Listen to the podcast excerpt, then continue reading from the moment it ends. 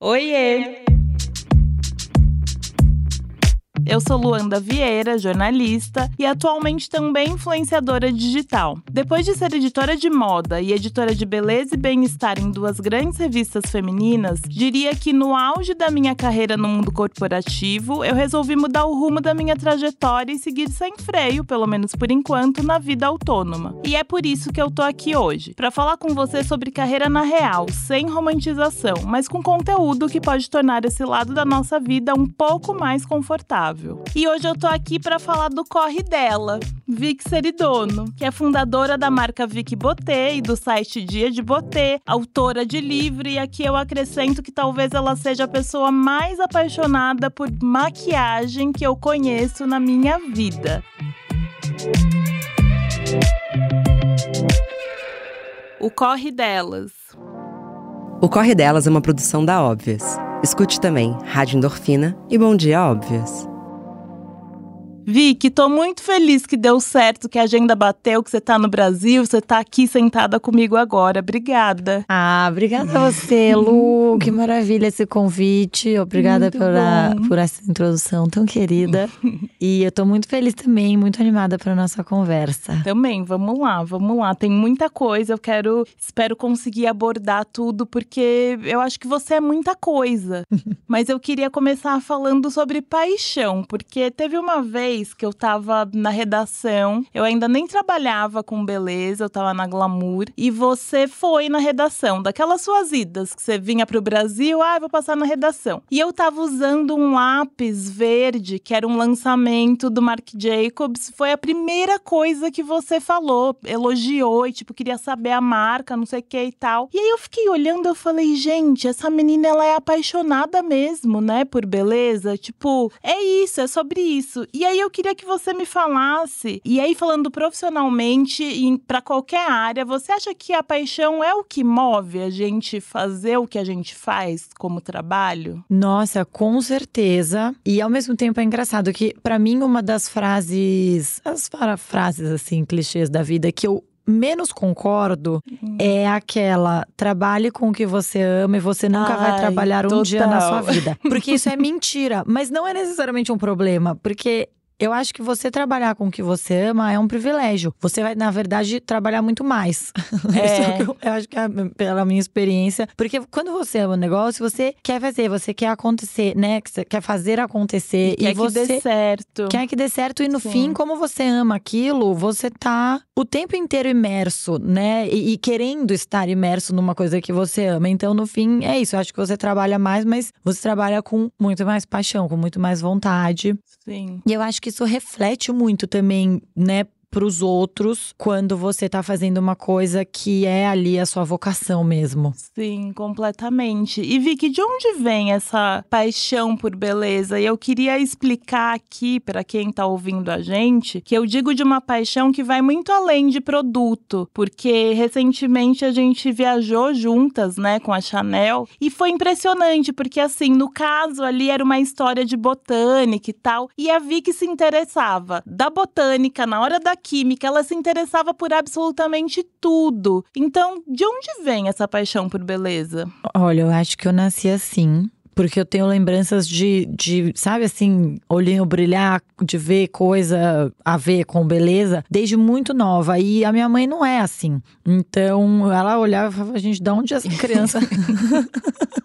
Socorro. Então, eu acho que isso realmente veio comigo, assim. Eu acho que eu tenho uma apreciação pelo belo, né? Falando, esteticamente falando, Sim. e o belo é uma coisa muito ampla e totalmente subjetiva, né? Total, e, e... cada um tem o seu belo. Exatamente. Então, eu acho que a busca pelo belo e também justamente tentar ampliar o que eu, o, o que os meus olhos entendem como belo, eu acho que é uma coisa que é um, um um traço da minha personalidade, assim, desde sempre. E eu sempre amei muito beleza, maquiagem e tudo que tá por trás disso. E eu acho que eu tenho também um lado um pouco nerd de. que Total, que... ela queria sentar na primeira fila, tá? Nesse evento que a gente foi da Chanel. Mas eu também sou super dessa pessoa e fui junto. Nossa, eu assim, não existe eu não sentar na primeira fila no, nessas coisas. É, é, engraçado, porque eu acho que, assim, todo jornalista, né? Eu, como você, sou Sim. jornalista, e eu acho que todo jornalista é muito curioso, né? E tem que ter esse lado nerd, no sentido da curiosidade de querer saber a história por trás, o que, que tem além Sim. daquilo, né? O que, que tá abaixo da superfície do que a gente tá vendo, é, bastidores. Então, isso sempre foi, essas coisas sempre foram muito atrativas para mim. E eu acho que, ao mesmo tempo, na faculdade de jornalismo, assim, a gente não aprende nada relacionado à beleza, né? É, nossa, nada. Zero. E, e, nem... nem é uma possibilidade. Tipo, você nem fala, ai, nossa, jornalismo de beleza. Zero. Zero. Eu, assim, não sei como tá hoje em dia, né? Vai fazer quase 20 anos é. como eu formei, então, é, eu, com certeza, assim, por exemplo, eu fui o último ano do currículo da PUC antes de mudar para um hum. currículo onde entrou o digital. Então eu Nossa. fiz o último ano de uma faculdade de jornalismo onde a internet não, não era uma realidade. Não existia. Então é muito louco, né? Assim, pensar isso. Porque, obviamente, a internet já existia. Sim. E eu comecei a trabalhar no Chique, no site da Glória Calil, quando eu tava no segundo ano de faculdade. Então eu via coisas na faculdade e via coisas no trabalho que, de certa forma, eu aprendi muito mais trabalhando. Uhum. Né? Claro que você aprende coisas na faculdade de jornalismo que são muito importantes. E, inclusive, eu fico pensando que provavelmente eu gostaria, se eu fosse hoje em dia escolher uma faculdade, eu gostaria também, de novo, de Sim. fazer. Mas. É, é, eu acho que tem essa lacuna de. Vai, uma lacuna acadêmica que eu sinto uhum. na minha formação, porque eu nunca estudei certas coisas, uhum. que quando eu tenho oportunidade, como nessa viagem, por exemplo, eu acho muito interessante Sim. aprender. E tenho interesses variados, meio aleatórios, né? Sim. Tipo, geologia, uma coisa que eu amo, acho muito interessante, as rochas. Então, sempre. E, e o legal da beleza é que ela abre para muitos caminhos e total, lugares, né? Total. Então, Porque é sempre um lançamento, é sempre isso. Você falou de rocha. Às vezes se inspirou numa rocha que viu na praia, sei lá o quê, né? E ter esse background. Eu sempre falo para as pessoas que, ah, não é só ler sobre beleza ou moda, é ler sobre tudo, porque sempre tem alguma coisa que você vai usar, que você vai precisar, que vai te inspirar de alguma forma. Totalmente. E é muito, tem muita cultura envolvida, né? Quando você pensa em beleza e moda, muita. Uhum. Eu acho que as pessoas desconsideram um pouco e, e muito equivocadamente, na minha opinião. Porque, assim, você. Nossa, o que eu aprendi nessa vida é sendo essa jornalista de beleza Sim. e também cobrindo moda por muito tempo. E, por exemplo, eu vou dar um exemplo super besta, mas que eu sempre lembro, assim, que eu acho que é um fácil. Quando a Chanel lançou aquele esmalte Riva, que era um azulzinho uhum. clarinho, que explodiu e tal, e era o esmalte Riva. E aí a gente deu uma nota na Vogue falando sobre o esmalte. E aí, quando a Daniela, né, enfim, Sim, Daniela foi. Falaremos dela também. Falaremos da nossa, nossa minha eterna chefe, Daniela é. Falcão. E eu era editora de beleza da Vogue na época. E aí a Daniela sempre, assim, isso é uma coisa que eu amava nela, eu aprendi muito, porque ela canetava todas as páginas da revista e aí então a gente dava aquela folhona, né, para ela impressa. impressa e ela canetava e, e chamava para mostrar as alterações, né? E eu aprendi muita coisa com ela desse jeito. Hum. Voltando à história do Riva, então ela me chamou, Vicky, vem. aí fui lá, daí, daí ela mostrando, né, a alteração que ela tinha feito no Riva, que ela incluiu, falando, ah, sei lá, não lembro a palavra, icônica, lancha é, italiana. Daí eu, lancha italiana, tipo. Meu, tem que ter ref. E, é ref. E aí eu é. lembro que, aí um pouco depois disso, eu passei minha lua de mel em Capri. E aí eu uhum. lembro que eu cheguei e eu vi a lancha Riva e eu falei. Você entendeu tudo. Tipo assim, que bom que agora eu sei o que é Sim. é isso. Porque senão eu ia passar a vida sem Sim. ter cruzado essas, esses dois fatos e eventualmente sem saber o cara. Então, eu acho que tem muita ref. É isso, é ref. É. E, meu, quanto mais ref você tem na vida, não tem limite, né? É, Pro, é muito quão doido, bom é ter é refs. Muito doido. Eu sempre falo assim, a Stephanie, eu acho que eu tô sendo até repetitiva nesse podcast, porque a Stephanie sempre fala, tipo, eu falo, ai, vamos numa exposição. E assim, uma exposição X, que não tem nada a ver comigo, nada a ver com nada. E aí, às vezes, eu falo alguma frase que eu li nessa exposição no podcast, e a Stephanie fala, Landa, eu não acredito que você deu um jeito de usar aquilo lá. Mas não é que deu um jeito, é porque é isso, vai colocando ali no seu HD e em algum momento você vai conseguir encaixar. E esse exemplo que você deu da da Dani, assim, eu achei genial. Era uma pergunta que eu ia fazer mais pra frente, mas que eu gosto de fazer para pessoas que trabalharam com a Daniela. Para quem não sabe, a Daniela Falcão, ela foi diretora da Vogue durante muitos anos. Que é a seguinte: o que, que você aprendeu com a Dani que você carrega até hoje, assim, na sua profissão? Porque eu, por exemplo, é, eu não deixo de responder nada, nem ninguém. Nem que seja para falar sim, não. E isso era uma coisa que a Dani falava muito, sabe? Tipo, atenda o telefone, responda e-mail, responda. Então, isso é o que eu carrego, assim. Você carrega alguma coisa no seu dia a dia profissional? É meio que você carrega. Nossa, eu carrego muita coisa da Daniela, com certeza. A Daniela foi minha chefe por, nossa, sei lá, eu, eu fiz 18 anos. anos de carreira em maio, como jornalista Nossa, de beleza. muita coisa. Muita coisa. É. A Daniela foi minha chefe por sei lá, uns no mínimo 10. Então é muito tempo, assim, e eu me sinto muito privilegiada por ter tido ela como chefe, porque a Daniela, assim, é isso, ela ensina muito. Tem coisas que ela ensina sem nem perceber que tá ensinando. Sim. E tem coisas que ela ensina ensinando mesmo. E, e, uma das coisas que eu carrego muito com a Dani, especialmente agora, né, que eu tenho, enfim, uma equipe, faz, né, uhum. gerenciamento de pessoas, eu acho que você ser uma chefe que é exigente, mas sempre no sentido de querer ver as pessoas evoluírem. Assim, ela tem uma generosidade de, Sim. sabe, de você ensinar e meio que criar pro mundo? Sim, total. Não, sabe, não achar que você é dono das pessoas, porque isso, a, a Daniela é essa pessoa muito generosa. Então, é assim, ela, ela evolui as pessoas, ela era tipo fazer uma faculdade de Total. novo, né? Total. Então isso é uma coisa, eu acho que o, o cuidado com o português é, em é, texto, especialmente, é, uma coisa Sim. também que eu carrego Sim. muito dela. Nossa, mas muita coisa. Eu acho que também é isso, ref, hum. né? E, e, relacionamento também. Eu acho que isso é uma coisa que eu aprendi, é que eu me, assim, fui muito inspirada por ela no tempo que a gente conviveu, sabe? Sim. E assim, trabalhar né? É. A gente sempre trabalhou muito. É, não cai do céu, né? O sucesso não vem assim. E já que a gente tá falando dela, eu tava falando com a Camila aqui. A Camila é PR das marcas da Vicky, é, nos bastidores. E aí eu falei, nossa, vou incluir essa pergunta aqui. Você se acha líder, Vicky? Porque eu te acho uma pessoa muito easygoing, sabe? É muito fácil de lidar com você. Obviamente, eu não tô ali no dia a dia, não sei como você é. Mas eu queria saber se você tem noção se você que você é uma líder? Nossa, que ótima pergunta. Eu falaria que não, apesar de hoje em dia, ao mesmo tempo, saber que sim. Mas eu não sei que sim por eu me sentir assim, mas pelo feedback da minha própria equipe. Então eu acho Sim. que, na verdade, essa pergunta eu teria que fazer para eles. Não, é, eu trouxe justamente porque ouvindo a Cami falar que você é uma pessoa inspiradora, sabe? Que você é uma pessoa que, exatamente o que você estava falando da Dani, que é uma pessoa que ensina, que é uma pessoa que ouve muito, que está aberta às ideias. E eu falei, é uma líder né? Será que ela sabe que ela é líder?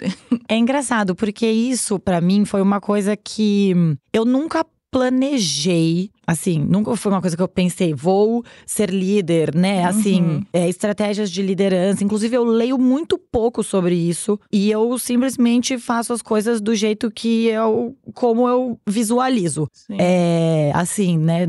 numa frase meio brega, como manda meu coração. eu amo. Mas é, toda essa experiência da Vicky Botê, porque no dia de Botê, eu tenho equipe já faz bastante tempo, uhum. mas é uma dinâmica muito diferente, né? Assim, a equipe é uma pessoa sendo jornalista, como eu também sou, tenho uma designer, mas com a marca é um, negócio que é outro bicho completamente, né? Porque é uma Sim. operação muito é um complexa. Outro lugar. Outro lugar. E eu, quando lancei a Vicky Botê, eu queria fazer uma coisa que fosse muito estruturada. Apesar de ser uma marca bebê, né? Óbvio, é uma startup, mas eu, eu queria já nascer com uma estrutura um pouco mais gente grande. Porque eu sinto que tudo que eu fiz na minha carreira foi muito assim, foi indo, sabe? Sim. Sem planejar, sem estruturar. Porque, sei lá, eu tava desde o começo fazendo as coisas. Então, sabe, o negócio vai indo. E com a marca, eu queria. Porque a minha visão pra marca era uma uma coisa que, se não fosse muito estruturado, eu não ia conseguir fazer o que eu queria fazer. Sim. Né? Então, assim, o que a gente já fez até agora, especialmente falando em produto mesmo, embalagem, tu, Ai, todas essas perfeitos. coisas. Eu amo, eu sou muito fã. Eu sou Tiete, Vicky Botei. Ai, obrigada, Lu. E, enfim, e todas as coisas que a gente ainda quer, né, fazer e conquistar com a marca. Então, realmente, é, assim, é uma equipe de, sei lá, 20 pessoas. Gente, então, Vitória! é uma coisa louca. Então, de Meu repente, Deus. eu. E assim, foi muito gradual, né? Sim. Não é que um dia eu sentei e contratei 20 uhum. pessoas. Faz mais de quatro anos agora, né? Foram quatro anos até lançar a marca. Tá, todo o processo. E ela faz um em agosto. Então, faz, vai, cinco anos que. Sim. E aí, as pessoas foram vindo nos momentos Sim. que fazia sentido. Mas hoje em dia, essa é a situação. E então eu acho que eu fui aprendendo e, e ao mesmo tempo. É, é, mas como você falou, eu realmente sou uma pessoa easygoing. Então eu sei lá, talvez sim, ajude. Sim, sim. eu quero muito falar de Vicky Botê, mas eu quero. Eu preciso de uma parte essencial para quem não te conhece, que você conte um pouco da sua trajetória. Então, você falou aí do Chique, Vogue, mas conta como você começou no jornalismo de beleza. Tá, vou tentar ser breve. Você começou. será que você começou quando você fazia o seu tutorial é, para as redes? Não, porque isso foi depois. Vicky, eu comecei bom, a tá, trabalhar. Tá, Quando eu comecei a trabalhar, não tinha iPhone, não tinha internet no telefone. Quando eu comecei minha carreira. Que loucura. Pensa. Louco, né? Louco. Então, foi assim. A, a, vai, vou tentar ser tá. concisa. No segundo ano da faculdade, eu comecei a trabalhar no Chique como estagiária. O Chique era um site de moda. Uhum. E tinha um colunista de beleza, que era o Theo Carias, Ai, maquiador tudo. querido. E aí eu entrei e eu adorava moda, mas eu amava beleza. E todo mundo na equipe já fazia parte de moda, então eu meio que naturalmente abracei essa parte da beleza que nem existia. Uhum. Não tinha uma sessão de beleza, tinha lá a coluna do Theo que saía uma tá. vez por mês. Então, eu tive muita sorte de ter entrado num lugar que me deu essa abertura pra, assim, fui contratada a fazer uma coisa, mas eu tinha abertura para ir até onde eu quisesse, sim, né? Sim. E aí eu fiz a sessão de beleza, então eu brincava que eu era uma estagiária editora. Não, né? e pioneira, porque quem não sabe foi a Vicky que fez todo mundo usar o batom snob, tá? É, se tem alguém que tem essa culpa no Brasil, chama Vitória Seridono. Verdade. Mas sabe que é louco? A gente fez uma, uma retrospectiva do Dia de Botê quando ele fez 15 anos no ano passado. E assim, a quantidade de coisa que a gente. Assim, que eu postei no dia de botê antes de da coisa existir, que a gente nem lembra, é sabe? Demais. Não existia primer, sabe? Assim, o que é primer? Tem um post uhum. que é o que é primer. Hoje em dia, a gente, como assim? É, Existe um momento que a gente não sabia o que era. Uhum, existiu. Existiram momentos fascinantes. Então eu entrei no chique e eu abracei essa causa e eu, assim, também sempre eu tive muita sorte com todas as chefes que eu tive, porque foram figuras todas muito inspiradoras, assim, muito, que eu aprendi muito, né? Obviamente a Daniela foi uma delas na Vogue, mas no chique a própria própria Glória. Uhum. É uma pessoa, assim, fantástica. A Alexandra Fará, que era a editora tudo. do Chique na época. Uhum. Também, assim, uma chefe incrível. E eu. Nossa, só gente grande, hein, Vicky? É. É. Que privilégio. Privilégio mesmo. E aí eu acho que tem uma, uma, par, uma faceta minha que hum, eu sou muito de aproveitar ao máximo todas as experiências e, e possibilidades uhum. de coisas que eu tô vivendo. Então, é, e eu sempre fui assim. Então, quando eu comecei a trabalhar, eu era super nova, eu tinha 19 anos. É, 18, 19, chegava de fazer 19. E eu tinha já essa cabeça, assim, eu sempre gostei muito de trabalhar, mesmo antes de entrar no Chique, assim, eu, eu fiz três anos de São Paulo Fashion Week, ajudando na MKT Sei. Mix, porque a Tânia é meio. a gente é meio prima, enfim, a casada com o primo da minha mãe. Então, eu, tipo assim, eu e minha irmã quero, quero trabalhar ah, Tânia, não tem nada aí pra eu fazer, porque eu amava aquele ambiente. Eu, queria, eu não queria ir embora. A hora que acabava, todo dia o São Paulo achei que assim, mas eu não quero ir embora. Voltava empolgada. Então, assim, esse, esse lugar sempre me fascinou muito. E aí, quando eu comecei a trabalhar, eu lembro que tinha assim, sexta-feira, seis da tarde. Alexandra, eu já tinha todo mundo ido embora. Uhum. Alexandra, vi, vamos arrumar catálogo? Catálogo, né? Outra coisa que não existe é... mais.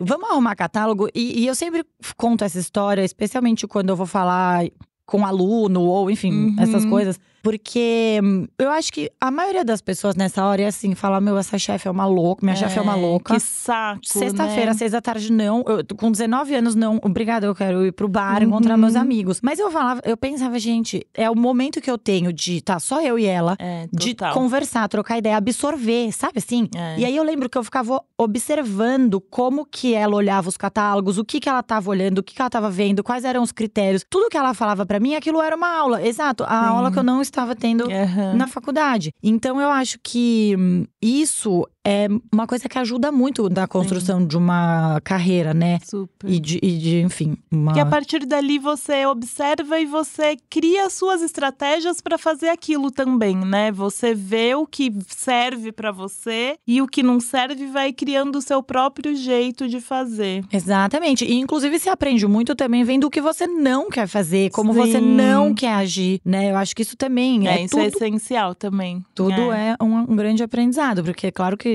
ao longo de 18 anos eu já vi muita coisa, Sim, né? Como sim. você pode imaginar. Então eu acho que isso também é importante, mas enfim, eu já me perdi no, na timeline. Comecei no Chique, aí no ano seguinte eu tive uma chefe no Chique que foi a Silvia Rogar, Ai, gente! que virou editor, é, redatora-chefe da Vogue. Aliás, beijo pra todas vocês. Beijos pra porque... todas. Vamos marcar todas elas É. quando o episódio for ao ar e falar: ouça, minuto tal, falo de você. A Silvia foi minha chefe no Chique por um ano. E aí a Daniela chamou ela pra ser redatora da che- é, redatora-chefe da Vogue. A Silvia me chamou pra fazer meu primeiro freela. Então, no ano seguinte que eu entrei no Chique, eu comecei a freelar pra Vogue. E aí eu comecei a fazer matéria todo mês. Uhum. Elas me chamavam todo mês. E aí teve um momento que a Silvia saiu, que ela foi pra Veja do Rio, e depois ela voltou. Aham. E nesse momento eu passei a falar com a Daniela direto. Então também tive essa sorte de Sim. esse contato logo muito cedo, assim, com a Dani. E aí, um ano depois disso, eu fiz o dia de botê. Ah, tá. Eu achei Então- que já existia antes de tudo. Hum. Então foi 2000 e, 2002. 2007. Não, 2007 foi o dia de botê. É, ah não, 2002 eu estava no, no segundo colegial, tô louca, pera. segundo ano de faculdade é 2005. 2005 eu entrei no Chique, 2006 eu comecei a escrever pra Vogue, 2007 eu fiz o dia de botê. Tá. E aí, essas coisas todas foram, eh, ficaram acontecendo na paralela. Eu, e ainda por cima, além disso, eu maquiava também na época, tá? Profissionalmente? ah, não profissionalmente, mas, Mas- mas... eu tinha, tipo assim, eu maquiava. Começou minhas amigas, daí amiga da mãe, daí começa um Aham. boca a boca, que eu fiquei quatro Sim. anos maquiando. E assim, era sexta e Olha. sábado, que eram os dias que eu não trabalhava, sexta, fim do dia e sábado o dia inteiro. Tinha sábado que eu maquiava das 11 às Isso 11. eu não sabia. É, eu, não eu nunca falei muito sobre a minha carreira de maquiadora, engraçado. Porque na época, como eu já era jornalista de beleza, pensa que isso faz muito tempo. Não era muito comum você ter. Assim, não existia essa figura do maquiador que faz conteúdo e nem É. do produtor de conteúdo, né? Do jornalista que maquia. Era muito dividido, assim. Você, Sim. no, você no seu, na sua caixa e eu na minha. Exatamente. Eu achava que podia dar algum ruído com os maquiadores, sabe? Tipo, mas como Entendi. assim? Você é maquiadora, mas você tá aqui. Então eu nunca falei disso. Nunca divulgar, assim, né? Eu poderia divulgar, pensa, eu tinha um blog, eu podia Total. falar, eu maquio, me chamem. Mas Total. nunca, nunca aconteceu. Aí hoje em dia eu, eu falei, gente, eu nunca falei sobre essa história, tá na hora de eu comer. Exato. contar pras Mas pessoas. você tem algum trauma? Tipo, uma Não. vontade de ter seguido. é que Ah, deu tudo trauma. muito certo, né? Mas assim, você tinha vontade em algum momento de, putz, eu podia estar aqui maquiando, mas tô. Não, porque foi muito natural. A época que eu parei foi uma época que. Enfim, então. né, Tá, fazia todas aqui essas nós coisas. pra con- conseguir continuar uma história. Seguir o fio da difícil. meada. Mas eu falei que eu maquiava porque. Nem sei, já me perdi. Porque enquanto, enquanto tudo isso acontecia, né? É, frila na Vogue, dia de botê, você também maquiava. Também maquiava. E o chique e tava na Sim, faculdade. Sim. E aí, eu- então assim, é, foram muitas experiências que eu tive de mídias diferentes, né? Porque era Aham. revista, site, blog. E a maquiagem, bem ou mal, me ensinou muito do que eu sei, né? Porque eu, eu nunca estudei pra ser maquiadora, eu maquiava. Do jeito que eu me maquio, eu maquiava as Uhum. pessoas. E eu tenho clientes, né, que, enfim, fiquei amiga. Até hoje eu encontro cliente. cli- clientes amigas e falam: "Ai, eu amava quando você me maquiava, me maquia de novo. Eu realmente parei porque foi uma coisa que já não, não encaixava, não dava Tá. mais tempo. Porque é isso, assim, era, era todos os dias da semana eu ia trabalhar igual uma louca. E aí eu tava priorizando o dia de botê. E como eu já tinha um trabalho full time, que era o chique, e Uhum. a Vogue no Freela e precisava Sim. do tempo do dia de botê. Mas aí, bom, Daniela me chamou pra ser de- é, editora de moda e beleza da Vogue RG, que existia Olha, naquela sim, época. sim. Então foi quando eu saí do Chique, fiquei full time na Vogue, RG, e aí continuei freelando. E aí o dia de botê foi indo. E daí foi era uma época que, né, foi um dos primeiros blogs. E, Sim. E aí eu acompanhei, por causa disso, todas as plataformas que foram aparecendo, assim. Quando apareceu o Twitter, eu lembro que eu ganhei uhum. meu primeiro iPhone de aniversário porque o Twitter existiu, de repente. Olha. E aí, assim, o, o, Twitter faz sentido se você tá no celular, Exatamente. né? Exatamente. Então foi meio que um complemento de conteúdo. E aí o YouTube apareceu. E aí as coisas foram aparecendo e eu fui embarcando nelas. E sempre com essa esse paralelo de ter a minha carreira como jornalista e a uhum. carreira como que era blogueira na época, nessa profissão Sim. que foi mudando de nome. Você sentia com o dia de botê, você sentia blogueira ou você achava que ali era o seu a sua plataforma, como é hoje, o seu veículo de comunicação? Não era isso na época para você? É, ele era um blog, eu era blogueira, assim, 100%. E eu acho que é engraçado, mas essa coisa de blogueira ficou às vezes uma conotação negativa que eu acho é, uma pena, porque também. assim, cara, os blogs foram responsáveis por uma mudança muito significativa na comunicação. Sim. São coisas que assim é, é, deixou muitas marcas do, assim, muito do que a gente faz hoje em dia, todo mundo, né? Todo mundo, tanto quem tá produzindo quanto quem tá consumindo é, conteúdo, as sementes vieram daquela época. Total. Então eu acho que assim, isso também me sinto muito privilegiada por ter podido acompanhar todo é. esse desenvolvimento né? Eu acho que como jornalista, para mim foi muito enriquecedor. E aí eu tinha então essa vida dupla e aí eu mudei para Londres. Sim, sim. E continuou na Vogue, né? Continuei. Eu causei, né, um pouco causou, no, na vida causou. do RH. na, na, vida da Daniela.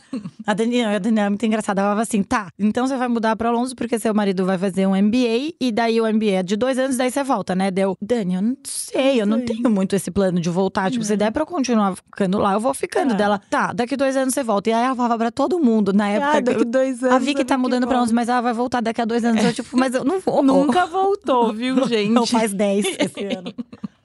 Dez. Nossa, dez anos. É, loucura, né? E aí você foi fazendo as coisas lá fora que eu acho que foi muito interessante também para Vogue ter uma pessoa da equipe fora, né? Porque muita coisa acontece fora e eu acho que também ao mesmo tempo foi interessante para você enquanto Vixer e dono e criando essas conexões, né? Assim, eu vejo que que aí também já vou pro, pular para uma outra situação, porque depois você sai do mundo corporativo e se dedica para Vixer e dono e dia de Botê. E eu acho que você fez um caminho muito hum, inteligente mesmo, que é de ter feito essas conexões que elas permanecem até hoje, porque hoje você tem a credibilidade que a Vogue tem, né? Você sabe que tem.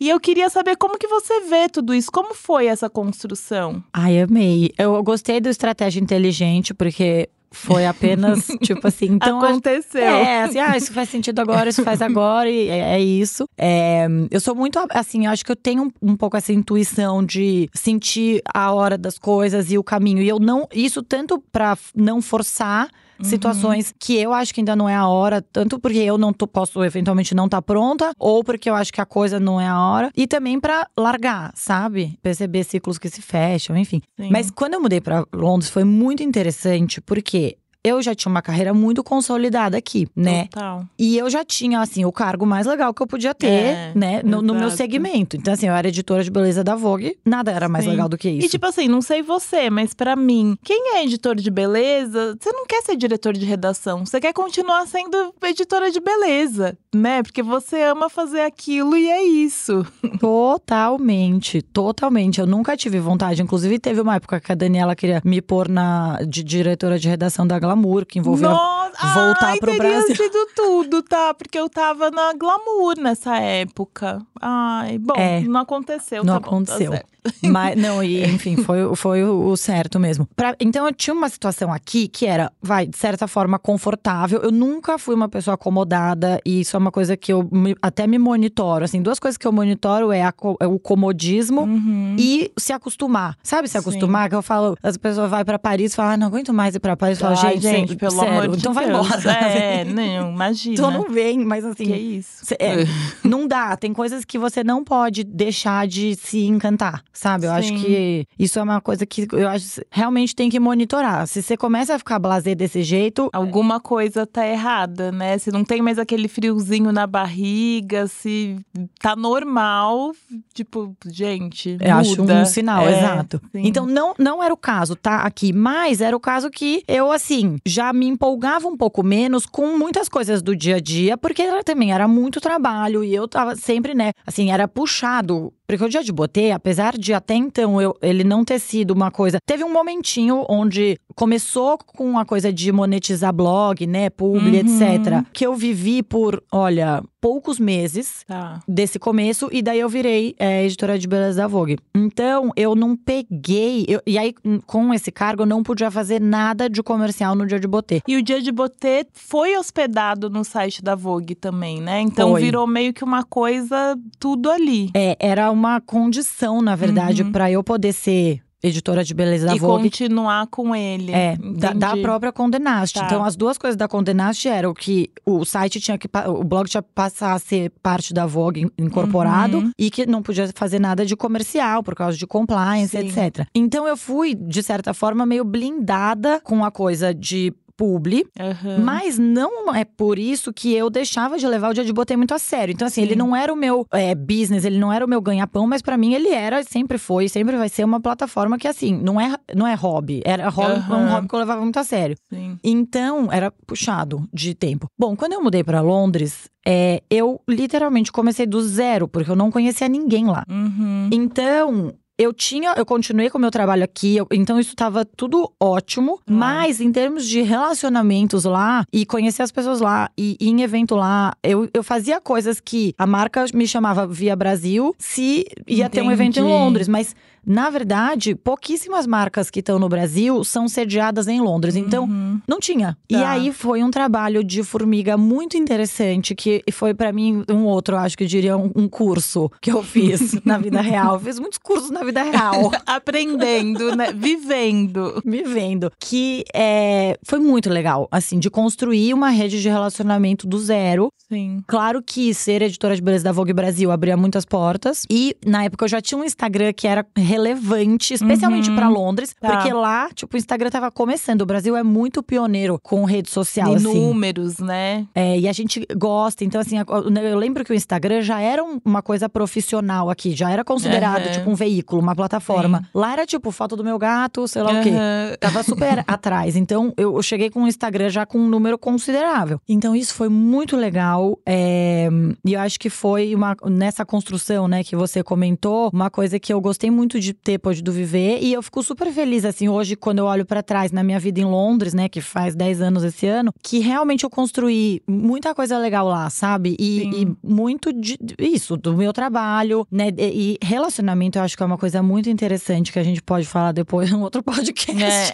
É. Porque eu acho é que dá um, um essencial. podcast só de É. relacionamento. E então isso foi muito legal pra mim. E aí chegou uma. Bom, aí eu mu- mudei, né? Eu saí da Vogue, que eu continuei sendo editora de beleza, Sim. morando lá. E aí teve um momento que foi essa transição da Glamour. E daí a Daniela falou: tá, então você vai ser a editora at large da Glamour. Porque Tá. quando eu mudei pra lá, eu abri muito também pra coisa de moda. Uhum. Porque daí, como eu era pessoa da Vogue lá, não só em Londres, Sim. mas tipo Fashion Week, eu fiz muita Na Europa, cobertura né? na Europa. Em geral, ficava mais fácil. Exato. Você. Então, a Daniela falou: meu, não faz mais sentido você ser só. eh, Não só, né? Mas você ser editora de beleza. Porque a Luísa tava junto, né? Sim. Quando eu vim pra cá. Nossa, é verdade, sim. Quando, quando eu vim pra cá, quando eu mudei pra Londres, óbvio que não dava pra eu fazer 100% fechar a revista Sim, de lá. E então, tinha uma outra editora. que aí foi era a Luísa Lu. Souza. Tá. E aí a gente vai fazer de dupla, mas aí chegou uma hora que fazia sentido ela ser Aham. sozinha. E aí eu movi pra ser a editora at large da Glamour. Mas você teve, que eu quero voltar nisso, esse convite de ser diretora de redação e você não quis. E eu acho muito importante a gente falar isso nesse podcast. Às vezes a gente simplesmente não quer, né? E tá tudo bem. Como foi receber esse convite e falar: Meu, não quero isso?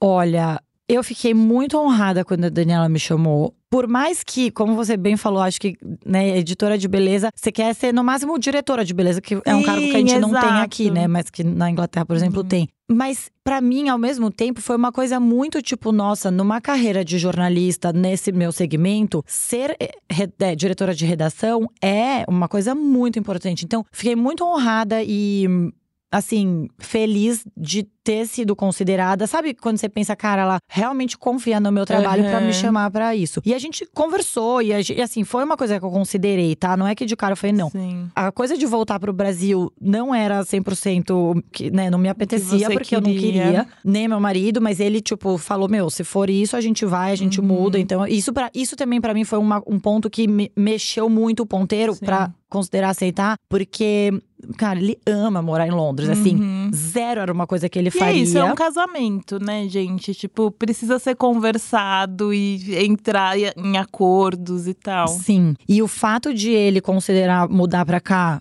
por, pra eu aceitar esse cargo, uhum. fazia o cargo ser ainda mais importante, Sim. né? E o convite ainda ter mais peso. Mas, o que que acontece? Isso foi uma época já que o business model, vai por assim dizer, da revista, estava ficando já muito parecido com o que é o business model de uma, uma produtora de conteúdo Sim. que tem sua própria plataforma Sim, como o eu. O mercado se transformou exatamente nesse momento que eu era, acho que era tipo 2017, 2018 por aí, né? É, dizer, é acho que foi 17 17. Foi 17, eu acho, porque hum. daí eu fiquei. Não. Ai, meu Deus, não vou fazer conta no podcast, tá. né?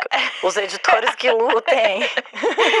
mas é, devia ser tipo 16, Sim, porque daí eu acho 16, que eu fiquei 17. dois anos na Glamour. Enfim, mas que, que, voltando à história, eu ia ter que parar com todas as minhas coisas. Assim, eventualmente. Porque daí não era mais o caso de, então, assim, vai, poderia incorporar o Jorge Botê na Glamour, mas daí não ia mais ser eu fazendo o meu blog. Uhum. E parar com todas as coisas que. Porque quando eu mudei para Londres, eu fui liberada para fazer Sim. publis e jobs. Sim. Que eu nunca tinha podido fazer. Feridona era muito falado, inclusive, na empresa, que era a única que podia fazer né? Você, então, isso que eu, eu causei com o RH. causou, causou. Porque assim, para mim era uma coisa que já não dava mais para segurar. Sabe aquela sim, coisa que você fala, sim, gente? Não dá mais. Ou é isso conta... ou eu vou ter que ir embora, né? Meio que falando português claro, é isso. É, chegou num limite, assim, porque, tipo, a conta não fechava. E aí eu ia mudar para Londres. Então, assim, eu precisava também me sustentar. É, né? Libra que não é fácil. Exato.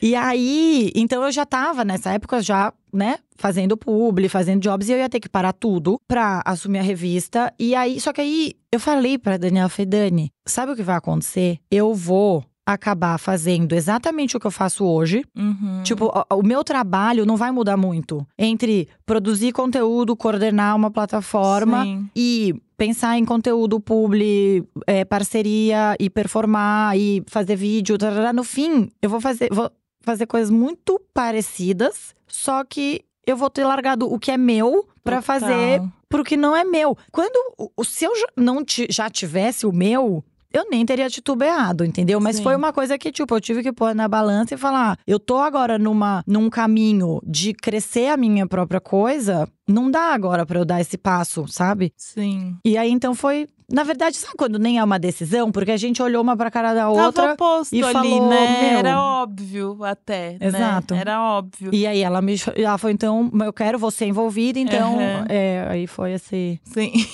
Mas aí, assim, você ficou dois anos tal nessa situação e depois você voltou, saiu do mundo corporativo para cuidar de você e o mercado era completamente diferente. Como foi você se ver é, uma profissional da internet, de fato? e começar a ganhar dinheiro com isso e produzir conteúdo, enfim, como que tava o mundo nesse momento para você? É, essa decisão também de sair da Glamour também foi muito natural, porque chegou uma hora que a minha contribuição, né, o que eu tava dando pra Glamour, não ia fazer diferença se eu não desse mais Sim. pra própria revista, sabe? Eu acho que na época que eu entrei foi muito importante, mas depois de dois anos já, já não. Sim, não fazia mais sentido. Não fazia. E eu tava realmente querendo, assim, focar todas as minhas energias no meu, nas minhas uhum. próprias plataformas. Porque, como você bem sabe, é muita coisa, né? É. Assim, entre blog e o meu próprio Instagram. E o Instagram do Jorge Botê, e assim, nessa época eu tinha, tipo, duas pessoas na Uhum. equipe, uma designer e uma pessoa que me ajudava que nem escrevia. Então, assim, era. um- Ah, não, e no meio do caminho teve meu livro, né? Eu esqueci de falar do meu Tem o livro, esse livro, meu primeiro o PB. Quer dizer, livro, segundo. Sim. Segundo que eu tinha de botar É. o primeiro, né? Quando eu mudei pra Londres, eu comecei a escrever meu livro. Então também teve esse processo no meio do Ai, caminho, que foi muito maravilhoso. tudo. Eu acho que jornalistas têm todos um sonho secreto, às vezes nem tão secreto, de escrever um Sim, livro, né? Que eu acho que total, é uma coisa muito total. mais perene quando a gente Total. trabalha com revista, jornal, É. né? Você sabe que hoje eu tava vendo seu livro e eu fiquei pensando, nossa, sobre o que eu escreveria? Tipo, eu também quero, sabe? Você fica nessa, tipo, o que, que eu vou escrever? O que, que eu vou escrever? Porque é uma vontade mesmo, de fato, de quem é jornalista. É, é uma mega realização, assim. Nossa, meu livro foi um momento muito importante, especial na minha carreira. E você acredita que faz, tipo, oito anos esse ano o livro? Nossa, e as fotos são maravilhosas, né, Vicky? Até hoje Nossa, ele é relevante, né, Até assim, hoje ele é relevante. Total. Atual, sei lá. Total. Bom, então, eu, né, como você falou, é muita coisa. Então, eu sentia que eu precisava do meu foco 100% naquilo. Mas foi uma coisa tão gradual. Porque eu fui, assim, óbvio que sair não é gradual, né? Mas na hora que eu saí, eu já tava construindo o meu negócio, bem ou mal, desde que ele começou. Uhum. Então foi. E eu já tava fazendo coisa comercial também, né? Sim. Então foi muito natural, assim. Automático. Muito. É. Você não tem medo de mudar, né? Pelo visto. Não. Nenhum, né? Nenhum. Vamos, vamos. Nossa, assim, eu sou zero de ficar, tipo, mas e se eu fizer assim e daí? É zero. Pra mim, assim, eu, eu não sei por quê, tá? Eu- Eu não sei a que atribuir isso, mas realmente pra mim as coisas vêm numa clareza na minha cabeça que Sim. eu simplesmente falo. Ah, eu acho que é isso. É isso, então. Eu não fico, sabe, me questionando. E eu acho que é bom, porque muitas vezes a gente se sabota muito quando a gente entra nesse É, processo, o tempo né? inteiro de, ai, será que eu vou, será que eu não vou? Então, às vezes, ir é a melhor saída. Eu sou zero essa pessoa, todo mundo que ouve aqui sabe, mas admiro quem só vai. Mas é um exercício isso, É. Lu, porque no fim, eu acho que isso tem muito a ver com insegurança ou segurança. Que é uma coisa totalmente construível, sabe? É, total. E às vezes, eu vou te falar, a segurança, ela não é tipo um superpoder que algumas pessoas têm, outras não. Ela simplesmente, às vezes, tá ligada com, por exemplo. Teimosia. Ou é assim, não se levar tanto a sério, que também é Aham. hum, bastante uma coisa minha, assim. Então, eu olho, eu acho que entre a teimosia não me levar muito a sério e, sei lá, fazer o que eu gosto e acreditar no que eu tô fazendo, que pra mim, tipo assim, é fácil. Mas isso é uma equação que qualquer pessoa consegue exercitar. Tipo, não é assim, uma coisa que cai do céu e nem um superpoder que só algumas pessoas podem ter. Eu acredito muito nisso mesmo.